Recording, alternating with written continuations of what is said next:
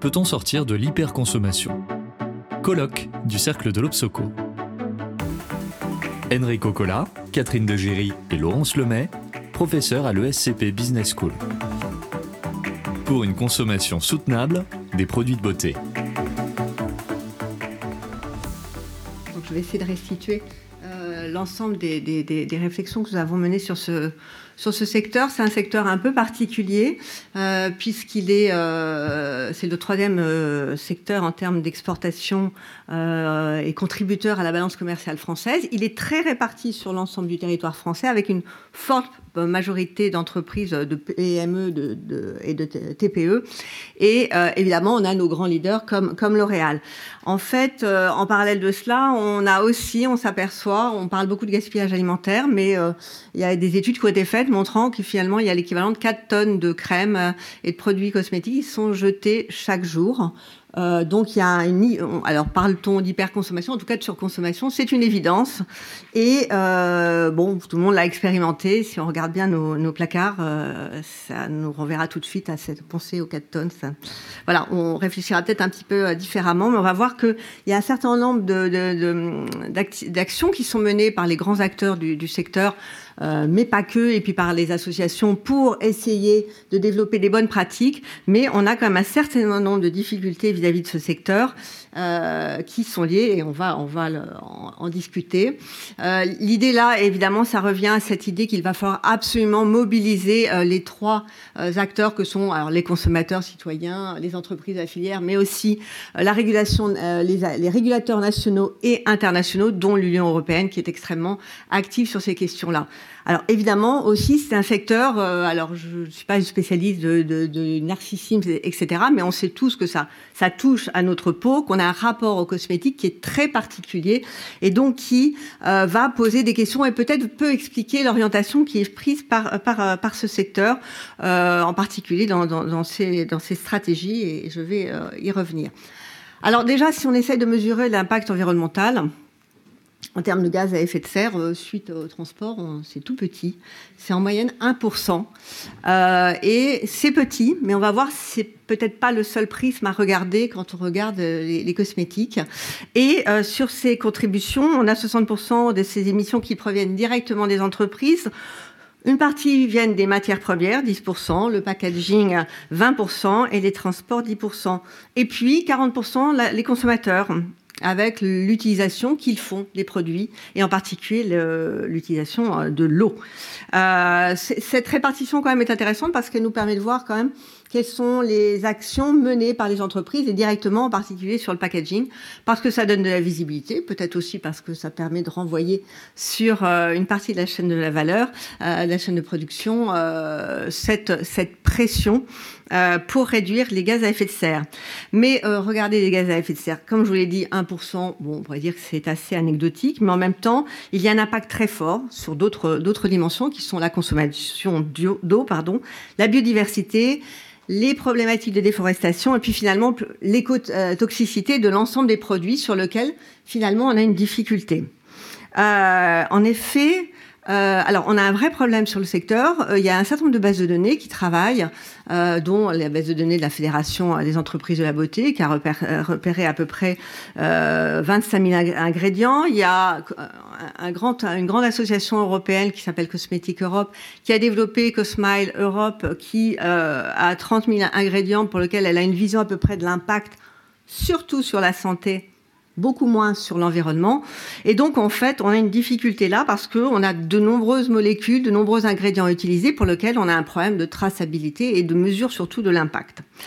Euh, donc on a une information qui est clairement imparfaite sur le, sur le marché et une forme aussi d'asymétrie d'information parce que l'ensemble des acteurs ne sont pas au courant de la même, euh, de la même, n'ont pas le même niveau de connaissance essayer de regarder l'arrière d'un produit, euh, même si on vous fait un bel étiquetage. Euh, voilà, c'est assez complexe. Alors, concernant la demande, là aussi, on va retrouver euh, le fameux gap dont Adeline parle, parle régulièrement, qui il y a une attention, il y a une position, mais in fine, sur le marché, le marché de, des, des, produits naturels et bio qui est un autre problème, c'est 10% du marché pour l'instant. Les dernières études de LSA laissent aussi penser qu'il y a une forme de, de, tension qui s'est posée parce que tout simplement les problématiques liées à l'inflation, euh, il y a une question d'arbitrage et donc euh, un, une forme de tassement dans un premier temps euh, de la consommation de produits naturels et bio. Les produits bio seraient estimés à 4,3% et il y a aussi cette confusion avec les produits naturels. Euh, qui laisse penser que quand c'est naturel, c'est forcément bon euh, en termes d'impact, etc. Et là, euh, il y a aussi une, une confusion importante. Mais Bon, globalement, c'est vrai que les consommateurs vont rechercher euh, des produits plus sains, naturels, plus durables, mais il y a vraiment une un gap entre leur déclaration et leur comportement. Quand on mesure l'éco-responsabilité, on considère que c'est une tendance de long terme. Il y a une, des estimations qui disent que finalement les éco-actifs, les vrais, vrais engagés, ils, ils sont actuellement de 20, sur 23, 23% et on aurait euh, à 2027 peut-être 27%. Donc avec une montée de l'éco-responsabilité finalement qui est réelle, mais qui est trop lente trop lente par rapport à nos, aux objectifs de euh, transition écologique imposés au secteur. Donc il va falloir faire pression sur les entreprises, il va falloir faire pression euh, via euh, la régulation également. Euh, parce que c'est vrai qu'il y, y, a une tendance aussi en France, et peut-être suite à la loi PAC, de laisser un peu émerger des normes portées par les acteurs, et puis d'après d'être dans une logique de mieux-disant, d'isomorphisme institutionnel, mais euh, clairement là, on va pas avoir le temps, donc il va falloir aller plus vite. Alors si on regarde euh, les, les, les, priorités des actions des, entreprises, Face au contexte international de flambée des prix des matières premières, il y a une forte dépendance de sentiers et de contraintes de rentabilité des entreprises qui vont les pousser à favoriser une recherche de réduction des coûts, hein, euh, avec des, innovations qui vont plus porter sur la productivité, l'efficience, avec un travail, tout un travail sur l'utilisation des ressources, dont l'énergie, surtout dans la phase de production. Euh, elles vont aussi avoir tendance à répondre aux besoins euh, des consommateurs qui vont être des besoins de bien-être, de, de, une logique de care, d'attention, etc. On a des grosses, industries, des grosses associations qui avancent euh, de manière euh, pas coordonnée en fait, avec mais des, bah, échanges de bonnes pratiques. La FBEA euh, est, un acteur majeur qui a mis en place, par exemple, un, a mis à disposition un guide de, bonnes pratiques sur la gestion de la biodiversité. Donc on a plein une diffusion d'activités, d'actions, portée souvent aussi par les grands acteurs du, du marché, mais voilà, c'est un problème de diffusion euh, de ces normes et d'entente sur une norme globale qui, qui, pose une difficulté. Euh, c'est pour ça qu'on on est dans l'idée quand même qu'il va falloir beaucoup plus avancer pour pouvoir faire émerger des, innovations majeures dans les produits, dans les processus, afin de, de faire émerger des nouveaux business models. Et un gros problème que l'on a, c'est euh, la question de l'analyse du cycle de vie des produits qui est importante et qui peut être menée. Juste les grands acteurs sont capables de la mener parce que ça coûte cher, parce qu'ils ont les ressources en interne. Et clairement, dans la mesure de, par, du fait de la configuration du secteur, eh bien, les petits acteurs ont du mal, n'ont pas les compétences sur le territoire pour faire, pour mener ces analyses de, cycle de vie qui ne sont pas obligatoires, hein, mais qui peuvent permettre d'avoir une vraie mesure en tout cas la plus objective possible, et c'est là qu'il y a probablement un travail sur les méthodologies à mettre en œuvre, pour euh, déterminer l'impact euh, des, euh, des, cosmétiques sur euh, la santé, bien évidemment, mais aussi sur l'environnement. Alors, sur euh, la régulation, on a beaucoup de, beaucoup on a beaucoup de, de soft law et de hard law. Euh, sur les soft law, on, peut noter quand même un, acte majeur qui a été porté par la, FBE, la FEBEA sur le Plastic Act qui engage les acteurs à réduire euh, leur, euh, empreinte plastique dans le secteur.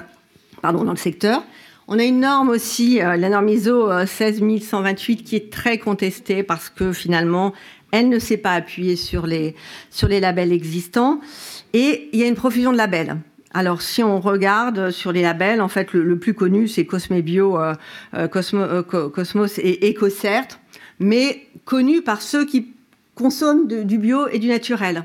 Donc, il y a une profusion de labels toujours mieux disant les uns par rapport aux autres. Donc il y a une discussion sur ces labels et ça pose une, vraie difficulté. Alors au niveau de la hard law, je ne vais pas pouvoir dé détailler tout ça. On a évidemment Rich que vous connaissez, qui était à la base, qui a peut-être initié aussi le mouvement, qui s'applique bien évidemment euh, aux produits euh, cosmétiques. On a un règlement dit règlement cosmétique qui date de 2009 qui renvoie à la question de la personne responsable. Ça, c'est un, élément extrêmement important. C'est-à-dire que euh, si vous êtes producteur, vous êtes le responsable, personne responsable de, de, la véracité des, des, données que vous donnez sur le produit. Si vous êtes euh, importateur d'un produit étranger, c'est l'importateur qui est la personne responsable et qui s'engage à apporter euh, à, ce que le produit corresponde aux, aux, attentes et aux réglementations sur le marché français en particulier.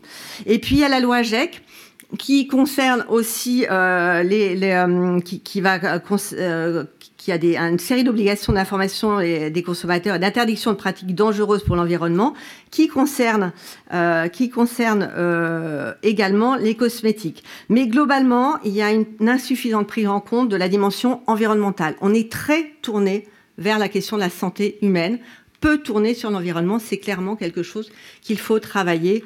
Euh, et justement, c'est dans cette logique-là que l'on propose euh, déjà d'avoir un vrai travail de fond au niveau du secteur et de toute la filière sur la question de l'information.